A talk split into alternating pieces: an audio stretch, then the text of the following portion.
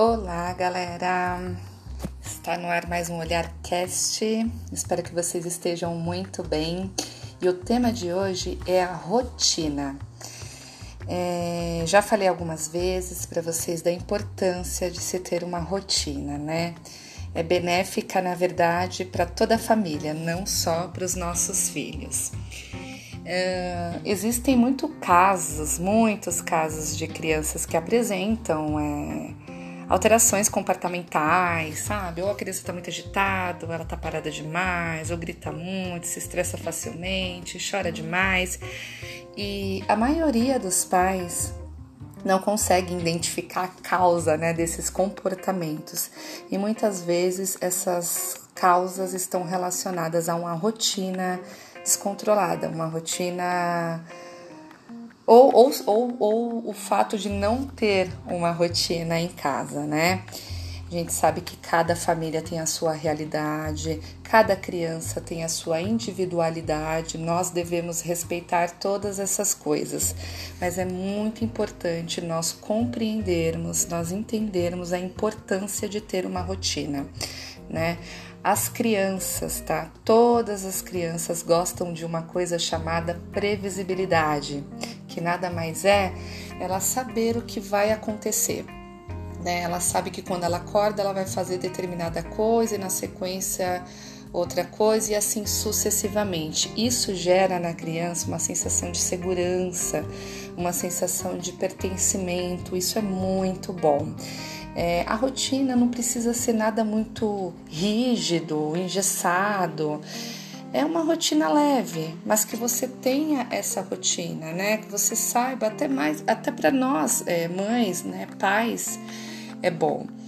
Uh, crianças pequenas, menores de 3 anos, a gente pode fazer uma rotina, claro, né? Sempre de acordo com o desenvolvimento da criança, né?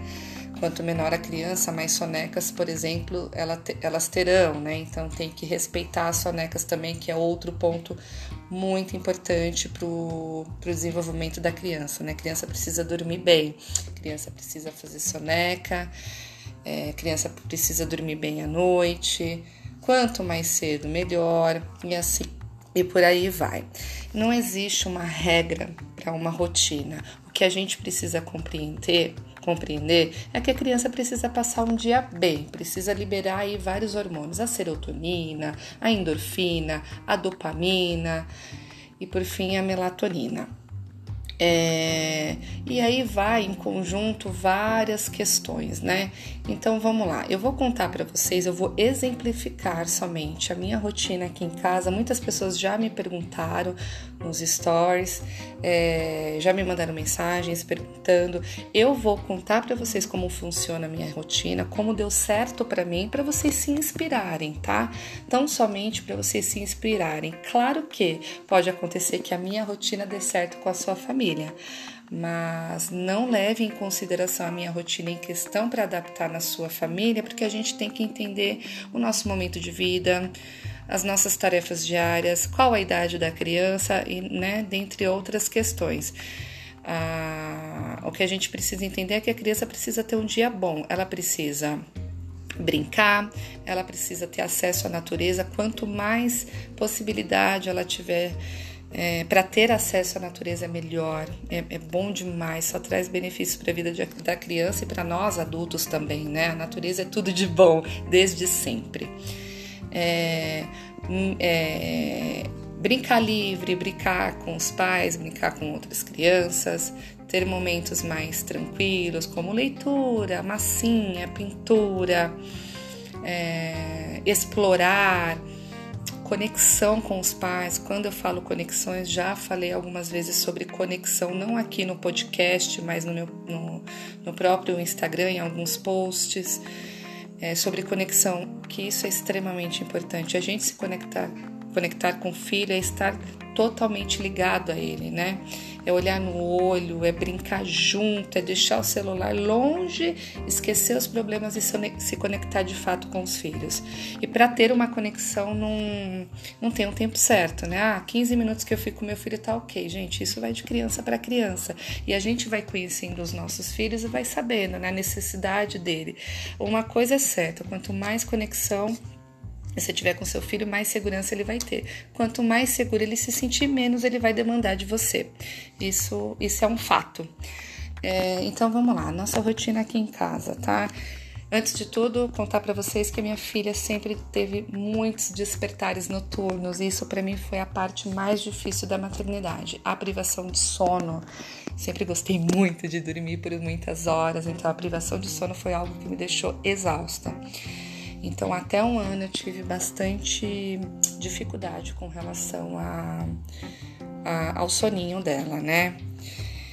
Embora eu fazia já algumas coisas que são saudáveis, mas sempre tem uma coisinha ou outra que a gente ou passa despercebido, ou que a gente não tem conhecimento, né? E por aí vai.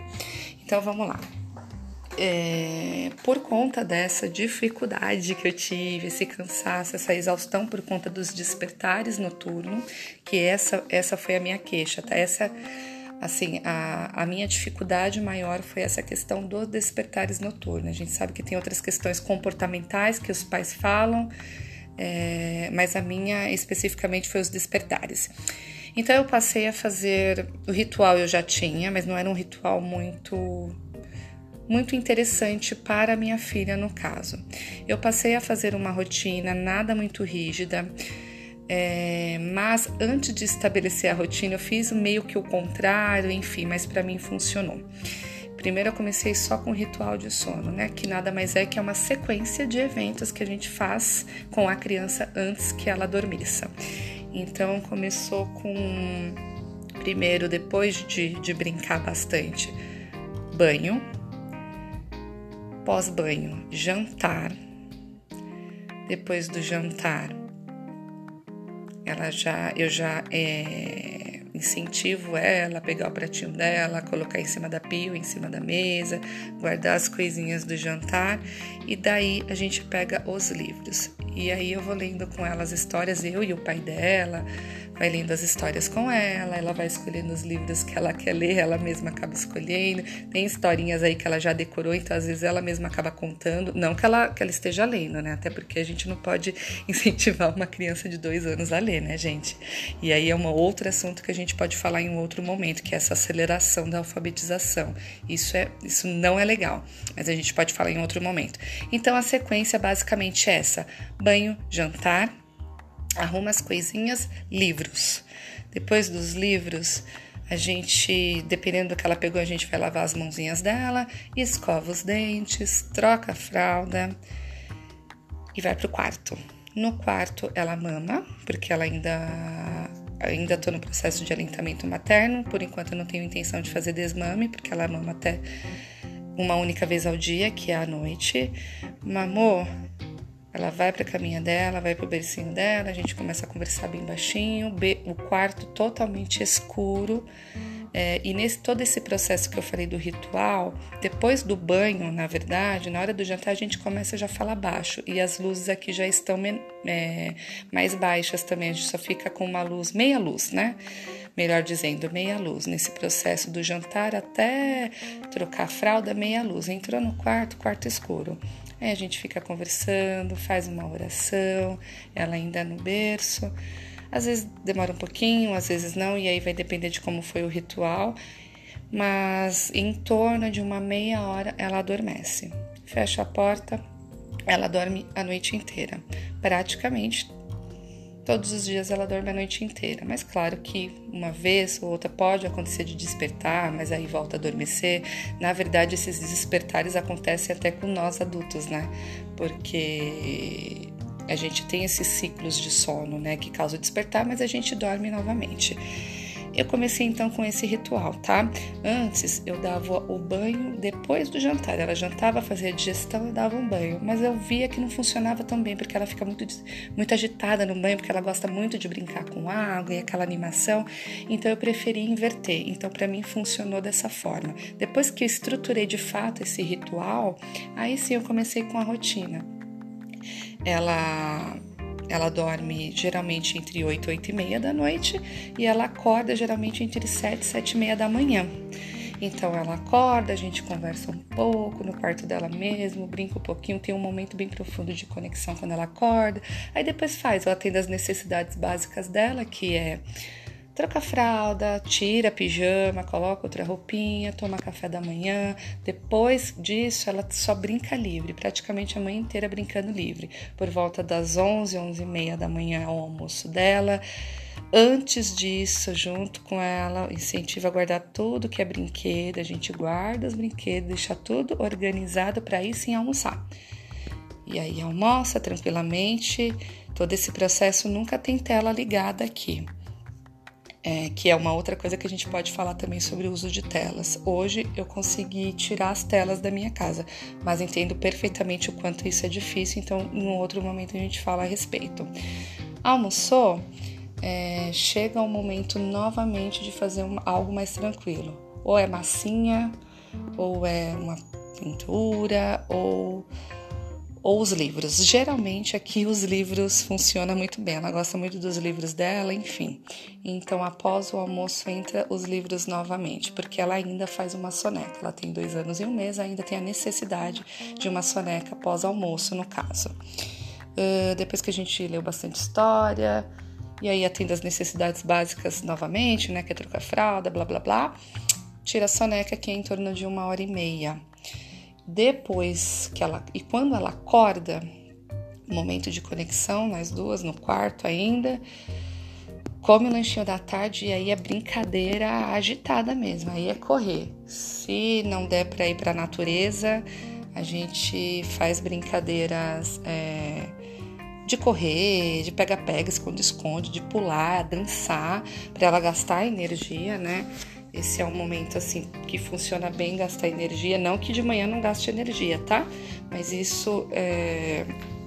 eu tento estruturar dessa forma. Depois do lanchinho da tarde a gente já fazer umas brincadeiras mais assim: uh, caminhar, correr, dançar, pular, cantar, para gastar energia mesmo. Para que quando chegue 5 horas mais ou menos a gente comece uma atividade tranquila para para atividade tranquila não, me desculpa. A gente começa a se preparar para tomar o banho. Tomou banho, se trocou, bonitinha, jantar. 5 e meia é o jantar. Jantou? Gente, já chega os livros novamente e aí vai todo esse ritual que eu contei para vocês no início. Eu acabei contando o ritual no início porque para eu estabelecer uma rotina aqui em casa, eu comecei pelo ritual de sono entende? Então, assim, pensa que não é nada muito rígido, até porque ninguém vive num ambiente rígido, que tem que cumprir horários, né? Cumprir meta, que nem no, no, no mercado de trabalho, né? Que nem nas empresas. Não. Aqui é uma coisa leve. Pode acontecer de, ah, hoje, por alguma razão, ela não tirou soneca. Ah, é muito raro isso acontecer, mas já aconteceu dela não tirar soneca. E, e óbvio, neném que não tira a soneca, bebê, criança que não tira a soneca, acaba ficando um pouco mais agitado, porque eles têm essa necessidade. A soneca é justamente para ajudar no sono noturno, para ajudar nesse relaxa, relaxamento de fato. Uh, então, então é basicamente isso. A rotina aqui em casa é dessa forma, para vocês se inspirarem, mas entendam é necessário uma rotina. Claro, se a criança vai para a escola meio período, já tem a rotininha dela na escola, né? Mas quando ela chega em casa, como é que funciona? E aí eu tenho muitos relatos de mães que me mandam mensagens falando: gente, eu, eu trabalho o dia inteiro. Eu chego 19, 20 horas para pegar ou em casa e fica muito difícil estruturar. Gente, uma coisa que eu queria assim desafiar vocês, tentem Tentem uma vez, tentem duas vezes, tentem três vezes. Não tentem uma vez, se estressem, desistam. Tentem.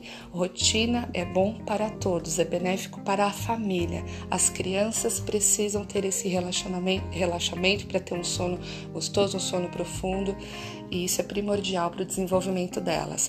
Mamães que trabalham e chegam tarde, vai buscar a criança na escola, então não pega ela na escola e já começa a gritar, pular e dançar com ela, ou vai levá-la para o mercado onde tem excesso de luz e de estímulos ou em qualquer outro lugar.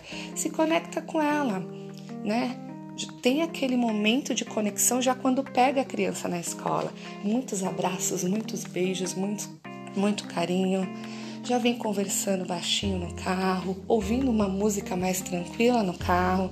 Quando chega em casa, não acende todas as luzes, acende só uma, sabe? Dá pra gente fazer. Muitas vezes a gente, por conta da, da vida que nós levamos, acaba naturalmente colocando uns empecilhos aí no meio do caminho e sem ao menos tentar. Isso é do ser humano mesmo. E por conta dessa do nosso cotidiano que é muito agitado, que é tudo para ontem, né? É tudo para já, não tem tempo para nada. Mas quando a gente compreende isso, quando a gente compreende que é importante ter rotina, que isso vai ser bom para o meu filho, para o desenvolvimento deles, para eu ter uma maternidade leve, para eu ter uma vida, para eu trazer leveza e harmonia, e harmonia para dentro da minha casa, quando a gente entende que isso é verdadeiro, que isso é necessário, a gente consegue. Vamos tentar. E aí eu desafio a vocês a tentarem. Tá bom, gente? Espero ter agregado. Muito obrigada e até o próximo Olharcast. Um beijo.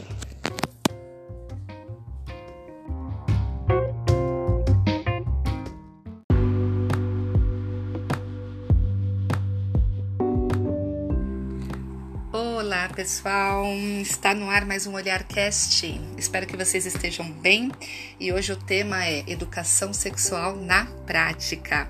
Falei durante todos esses dias sobre esse assunto com vocês, né?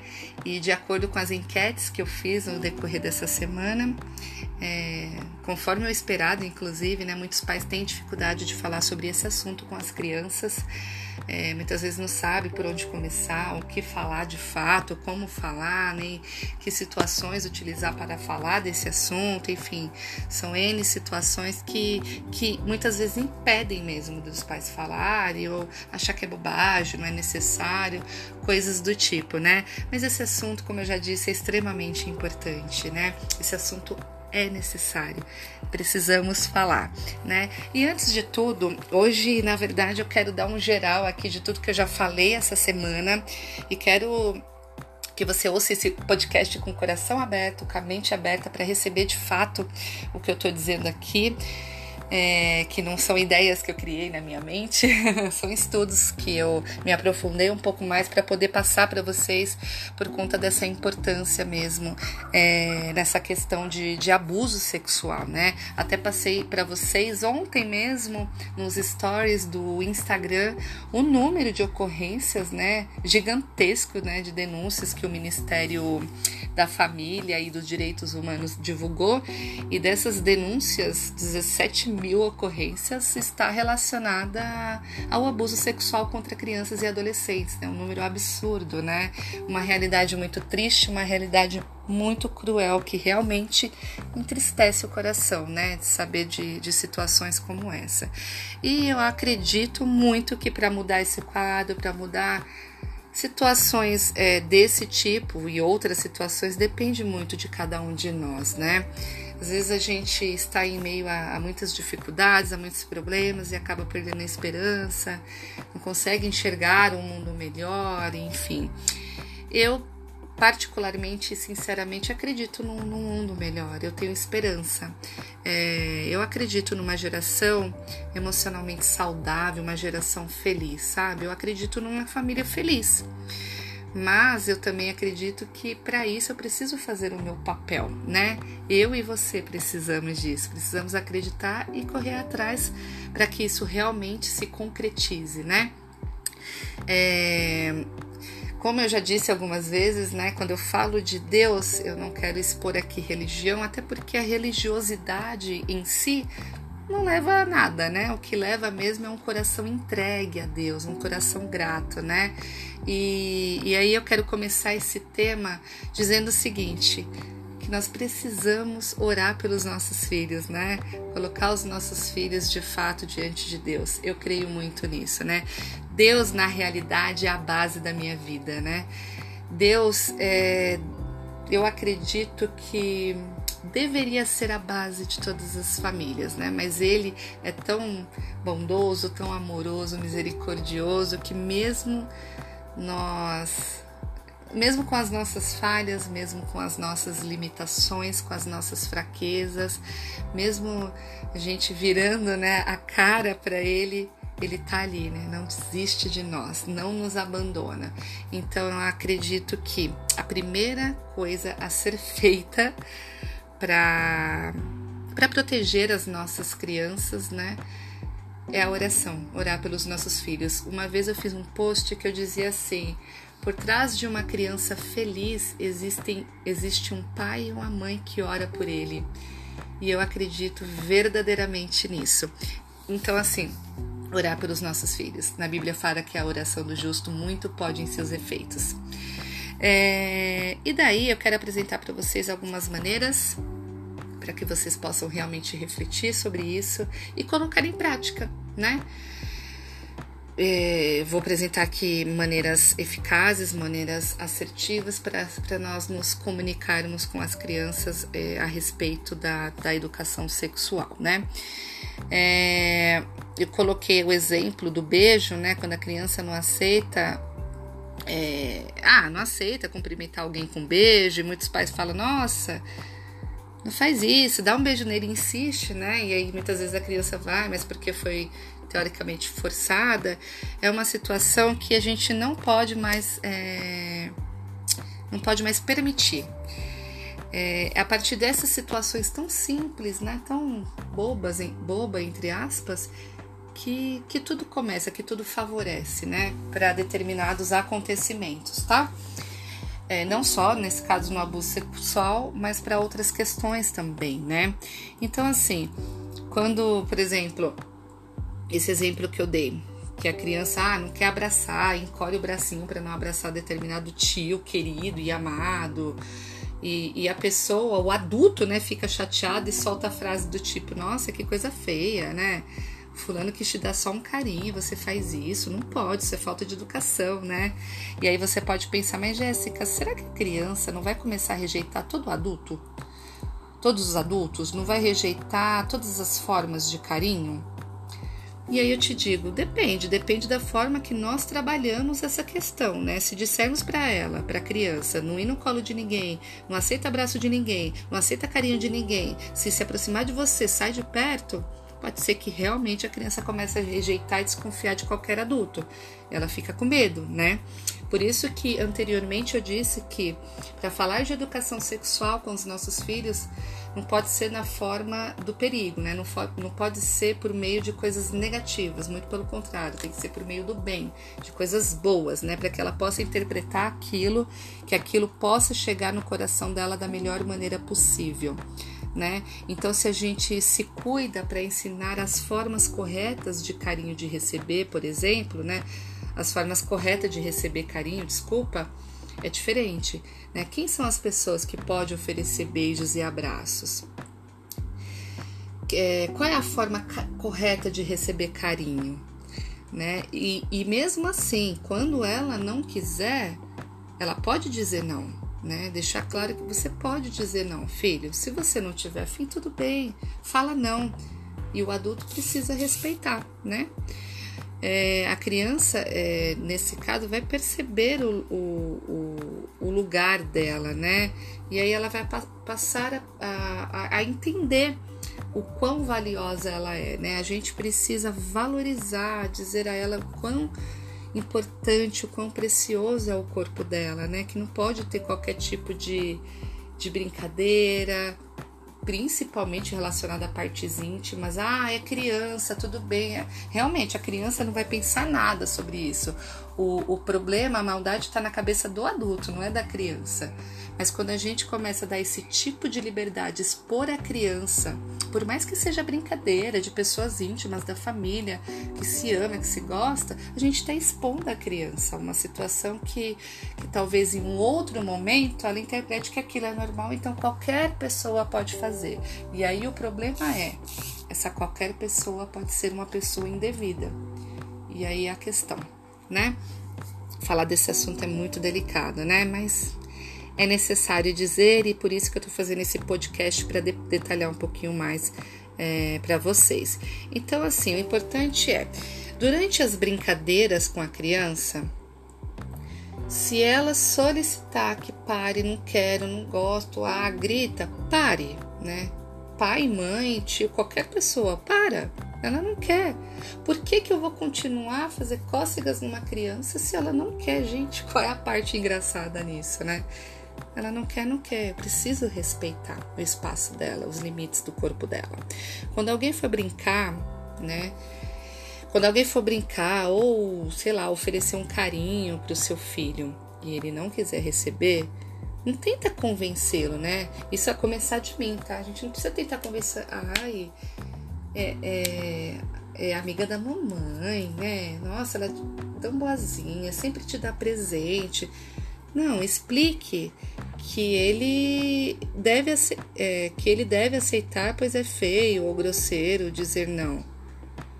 Dirija-se ao adulto, né? Não precisa dar toda essa explicação para a criança no momento, né? Ah, é feio, é grosseiro fazer isso, você não aceitar. O que, que a gente tem que fazer? Ir direto ao adulto, né? As pessoas, duas pessoas maduras, e falar: olha, meu filho não quer, agora ele não quer brincar disso, ou ele não quer receber esse carinho agora, tá bom? Então vamos parar. E ok, o adulto precisa entender, né? É, em particular, reconheça diante da criança o quanto ela agiu bem em dizer não diante de algo que não gostaria de receber. Então, assim, acabou, o adulto foi embora. Olha, filho, foi legal você é, dizer não naquele momento. A mamãe percebeu que você não estava afim mesmo. E tem hora que a gente não tá afim né? Tem hora você estava querendo brincar, eu percebi que você estava empolgado aí brincando, então tudo bem, não tem problema nenhum. Você pode dizer não também, né? E deixar isso claro para a criança, né? Hum, e aí, é, o que eu queria expor um pouco mais detalhadamente aqui para vocês também, que, que assim, o estresse causado pelo abuso sexual infantil, segundo alguns estudos, né? Vários estudos, na verdade, é, é, assim, são muitos, gente, são muitos, são muitos, são muitos.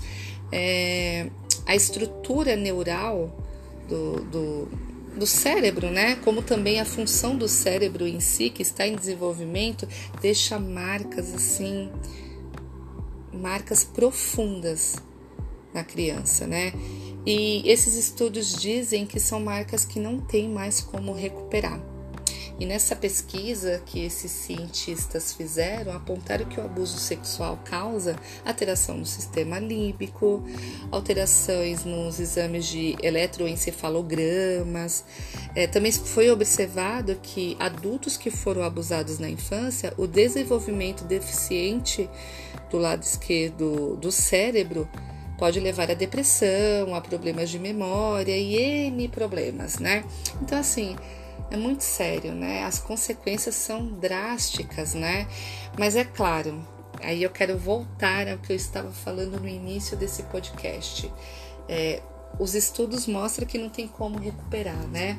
Os estudos mostram as consequências de fato, que provavelmente é isso mesmo. Eu acredito nesses estudos, né?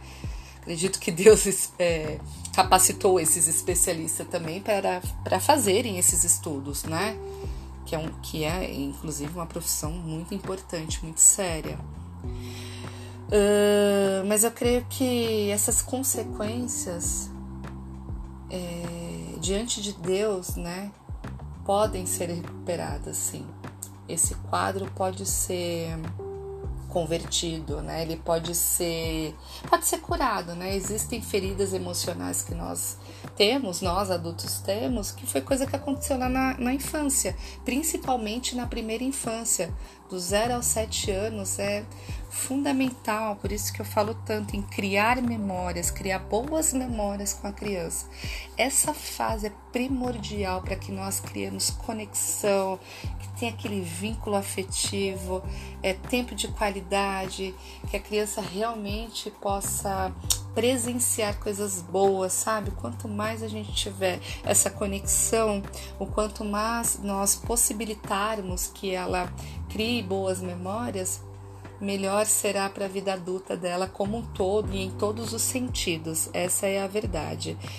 Hum, então, então essas consequências do abuso sexual, eu creio sim, pela minha fé em Deus, elas podem ser, como é que eu posso dizer? A palavra que agora me fugiu.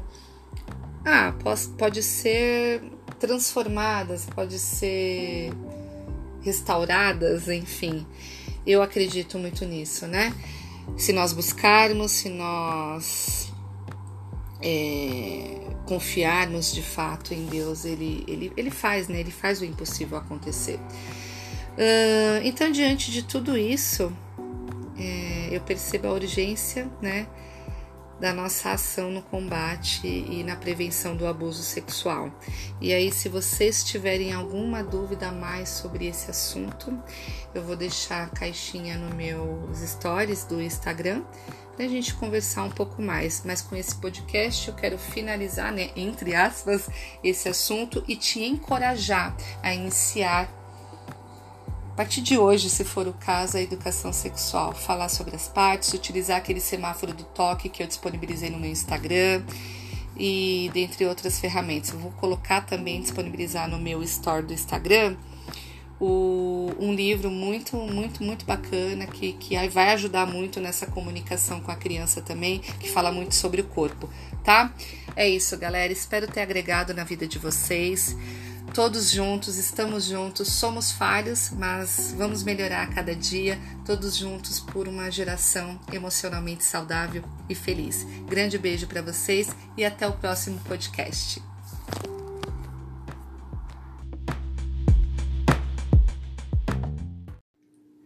Olá, galera! Espero que vocês estejam bem. Está no ar mais um Olhar Cast e o tema de hoje é a solidão na maternidade um assunto não muito falado por aí. Muitos dizem que a maternidade é romantizada, outros já não. Muito se fala sobre o maternar, muito se fala sobre ser mãe, né? Muito se fala sobre educação de filhos, sobre criar filhos, mas poucos dizem a respeito desse pequeno detalhe que é realmente a profundidade, né? A intensidade quando uma mulher se torna mãe é, a vida né, de uma pessoa muda completamente, né? Eu diria que radicalmente quando, quando chega um filho, né? O corpo da mãe muda, as emoções se intensificam, tudo fica muito instável devido à quantidade de hormônios né, no organismo. E tudo isso deve ser acrescentado também ao estresse psicológico, né? Que, que a adoção desse, desse novo papel pode acarretar. E são muitas coisas, né? São, são realmente muitas mudanças. De repente parece que a mulher não é mais esposa, não é mais amiga, não é mais uma profissional, não é mais uma filha, ela é apenas mãe, mãe, mãe, mãe o tempo todo, período integral e praticamente sozinha, né? Essa, pelo menos, é a realidade de muitas mulheres, né? De muitas mães. É, o filho precisa dela o tempo todo e depende dela para manter sua integridade física e emocional. E apesar do fato da mãe poder ter ajuda do pai, né, que que na verdade é uma coisa errônea, né? Porque o pai não, na verdade não é um ajudante, né? O pai é pai. o pai na verdade tem as mesmas obrigações que a mãe, né? A única coisa que o pai não pode fazer é o que a gente sabe é a amamentação, mas de resto pode fazer tudo. O pai é pai e o papel da paternidade é muito, muito importante, né? Então, é, o apoio né, é, do pai, o apoio do, dos familiares nesse, nessa nova jornada né, é extremamente importante. Né? A, a falta de sono, a exaustão física no início, a exaustão emocional, a ausência né, da companhia de, de outros adultos, né, de amigos durante a maior parte do tempo, pode fazer a mãe se sentir um peso na maternidade, né, sentir o peso da maternidade em si o peso do qual ninguém falou que iria acontecer, que ela iria passar, né? Que ela iria sentir.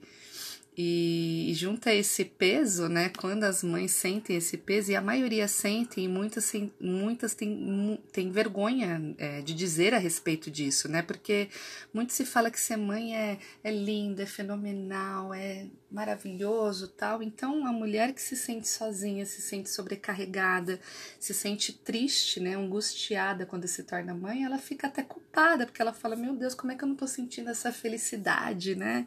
Transbordando dentro de mim, né? E aí, além dessa solidão, além dessa angústia diária, ela sente culpa, né? É o que torna o quadro ainda mais complicado, mais difícil, né? Como que é possível uma mulher se sentir tão triste, né? Tão deprimida, né? Oprimida, se ela deveria nesse momento estar tão feliz, tão eufórica, né? Por que, que ela não está se sentindo tão realizada por ter um filho, né? E, e, realmente essa é a realidade de muitas, viu? Muitas mães mesmo, né?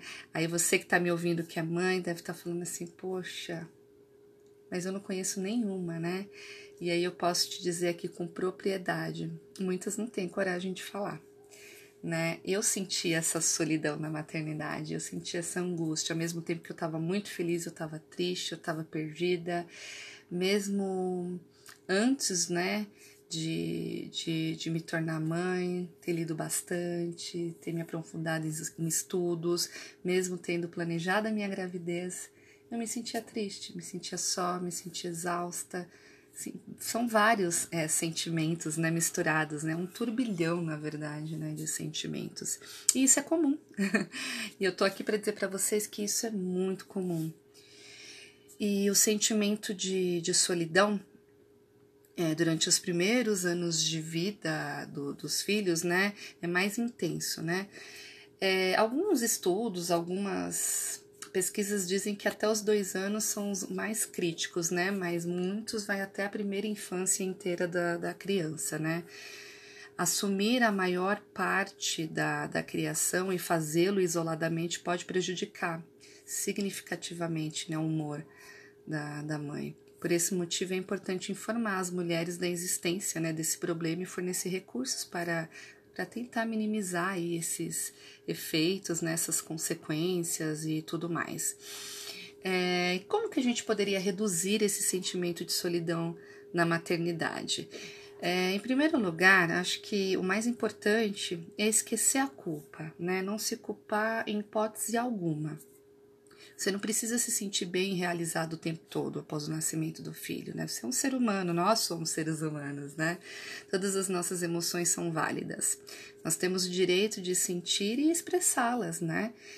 No entanto, é, o que a gente precisa fazer, vocês mães, né? Eu me, eu me incluo nisso também, né? Que a gente tem que entender de onde elas vêm, né? Pois isso será o caminho para resolvê-las, né? De onde vem, por que está vindo isso, esse sentimento e tal. Só porque você se sente exausto ou sozinha não significa que você não ama o seu filho, né? Aí uma coisa não tem nada a ver com a outra, embora exista a depressão pós-parto que muitas mães não quer ficar perto do filho e aí é uma outra questão, né? É, é apenas, né? Então, como eu estava dizendo, não é porque você se sente cansada, exausta, triste, que não significa que você não ama o seu filho ou que é uma mãe ruim. É apenas um alerta de que talvez você precise de um tempo para recuperar parte da sua identidade, talvez, né? É, vale lembrar que, que você é um ser humano, nós somos um ser humano de grande valor, com muitas outras facetas brilhantes, agradáveis, né? Além desse papel grandioso de ser mãe. Portanto, amadas que estão me ouvindo agora, não tenha medo de pedir ajuda, de delegar, recorrer aos seus entes queridos, né, aos parentes, a amigos próximos, para aliviar parcialmente essa carga. Permita que outras pessoas cuidem das tarefas domésticas ou ajude com os cuidados do bebê, de modo que você tenha tempo para tomar um banho, mas um banho mesmo, né? Passear, dar uma volta no quarteirão que seja, né? Observar as árvores, as flores, os pássaros cantando, né? Conversar com algum amigo, uma horinha que seja, né? Isso faz toda a diferença. Os primeiros anos do, do filho podem absorver o seu tempo, com certeza, muda tudo mesmo, isso é normal, isso a gente já sabe, mas essa questão do autocuidado é extremamente importante que tenhamos. Eu não tive, eu não quis ter, fiquei um estilo de mãe super protetora e isso foi muito ruim, foi muito ruim para mim. Porém, eu tenho recuperado isso dia a dia. Hoje a minha filha tá com dois anos e eu posso dizer que eu tô ufa bem né, na maternidade em questão. E eu sei que muitas mães sofrem com isso e é por isso que eu gravei esse é, olhar cash para falar um pouquinho mais. É, outra coisa que eu quero lembrar: você não pode cuidar do seu filho se não estiver bem. Ele precisa de uma mãe feliz, de uma mãe calma, de uma mãe satisfeita, né? Você se sentirá mais disposta para cuidar dele tendo seus espaços, né? Para cuidar da sua saúde física e mental, nem que seja um pouco, né? Claro que a vida não vai ser igual, né? Antes de ser mãe, não vai, obviamente não vai. Mas esse autocuidado é importante. O sentimento de solidão na maternidade é comum mas não é intransponível, né? Então tente se conectar com outros adultos, se priorizar quando possível. A última coisa que ser mãe deve fazer você sentir é, é se sentir que está presa, né? Porque, porque é errado. Filhos, é, como diz a Bíblia, é herança de Deus para nós, é uma recompensa que Ele dá, é uma bênção muito grande, né? Mas precisamos nos amar, nos cuidar para poder amá-los e cuidar bem deles. Que Deus abençoe vocês, que Deus dê muita sabedoria nessa jornada, que sabedoria é uma coisa muito valiosa que a gente precisa ter em todas as áreas das nossas vidas, né? Principalmente para cuidar dos nossos filhos, que eles te, que o Senhor te direcione, te ilumine, te conduza em todas as coisas que você fizer. Um grande beijo, fica com Deus e até o próximo Olharcast.